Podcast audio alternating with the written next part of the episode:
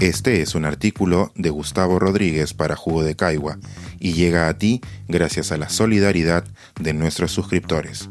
Si aún no estás suscrito, puedes hacerlo en www.jugodecaigua.pe. A mis futuros nietos. ¿Cómo contarle a un niño lo que significó Abimael Guzmán? Como haciéndole caso a Heráclito, los personajes que fueron primera plana son reemplazados por otros mientras fluye el río de la historia. Así, mi generación no conoció al Tatán de mis abuelos, y mis hijas nunca conocieron al Juan Vilca de mi infancia. Pero hay algunos protagonistas, como Miguel Grau o Abimael Guzmán, que no deberían olvidarse jamás por razones opuestas entre sí, inspirar o repugnar. Una tarde, cuando mis hijas eran pequeñas, nos detuvimos en el pasaje Tarata de Miraflores, porque me pareció importante contarles el horror que representa esa calle para mi generación. Días después, decidí ampliar nuestra lente y nos dirigimos al lugar de la memoria, LUM, para que entendieran mejor la complejidad del fenómeno terrorista en el Perú. Ahora que ha muerto Abimael Guzmán, me he estado preguntando si mis hijas tomarán la posta con sus descendientes y, ante la duda, me atrapó una ensoñación. Me vi algo encorvado y tembleque, paseando con un nieto hipotético, tratando de explicarle en el futuro lo que incluso hoy nos es tan difícil de comprender. ¿Y quién fue ese Abimael, abuelo?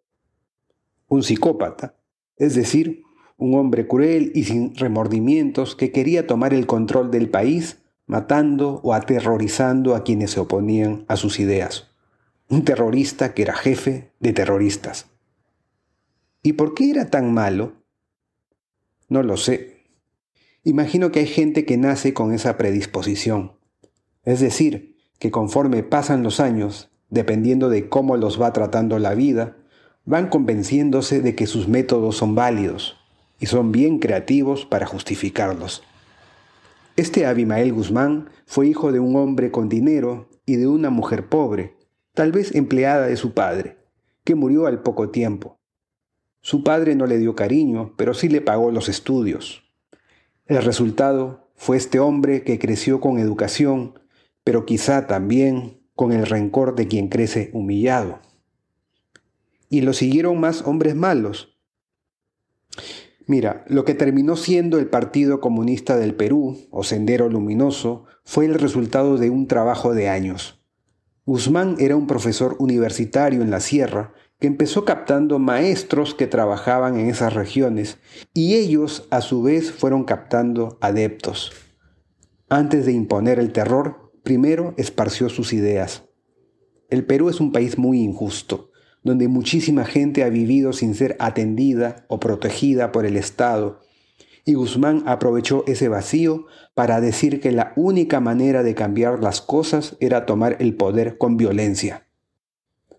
Buscar combatir la injusticia es una ilusión admirable, pero hacerlo derramando sangre inocente tira al tacho ese propósito. Imagino que bien al inicio hubo bien intencionados que pensaban que lo que hacían era lo correcto. Querer un cambio en tu país no te convierte automáticamente en alguien malo. Jesucristo, Mandela o Tupac Amaru eran considerados subversivos en su momento y fueron castigados por el poder de turno. Y mira, ahora son símbolos positivos. Pero que yo sepa, ninguno de ellos usó el terror como lo hacían los seguidores de Guzmán.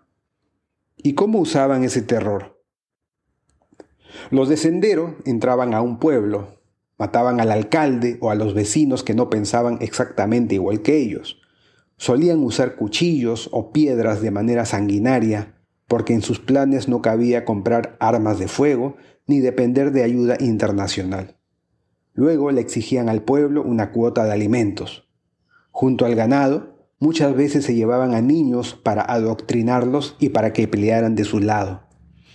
Lo peor era que después de irse los terroristas, llegaban los militares y algunos acusaban a ese mismo pueblo de haberlos ayudado. Así también ocurrieron masacres. ¿Te imaginas vivir así? Primero te atacaban unos y luego te atacaban los otros. Por eso es que tanta gente tuvo que emigrar del campo a las ciudades. ¿Y por qué los militares hacían esas cosas? Porque no estaban preparados para combatir el terrorismo. Los militares se entrenan para combatir a tropas de otro país, uniformadas y claramente identificables como el enemigo. Ellos no sabían cómo atacar a peruanos que se mezclaban con otros. ¿Sabes cómo se terminó capturando a los cabecillas de sendero? Haciendo labor de detectives. A Guzmán lo apresaron policías peruanos valerosos que usaron el espionaje con inteligencia. Imagino que algunos militares mataban así porque sentían desesperación, impotencia, ganas de desquitarse. Sus compañeros eran emboscados por los senderistas. Pero también creo que hubo racismo.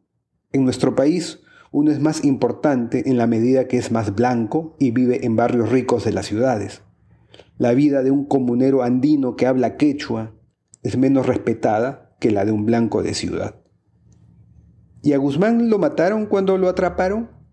No, lo enjuiciaron y lo condenaron a cadena perpetua en una prisión que la Marina acondicionó especialmente.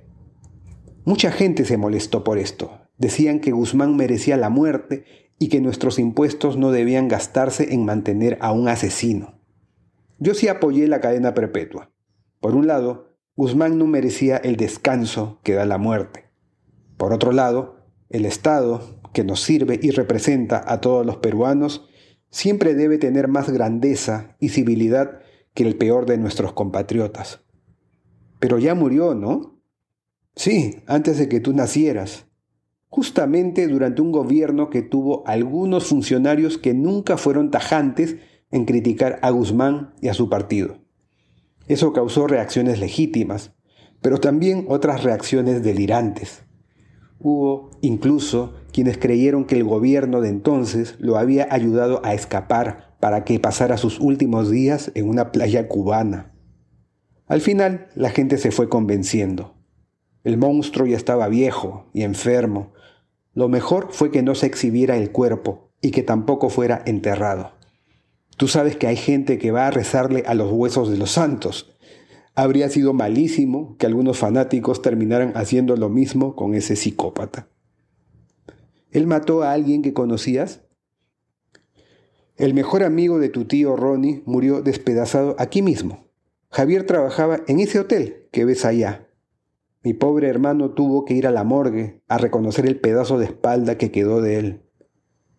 Recién cuando empezaron a haber muertos aquí en Miraflores, y no solo en los lugares pobres del Perú, nuestro entorno sintió la ansiedad que desde hacía mucho tiempo se vivía en lugares remotos.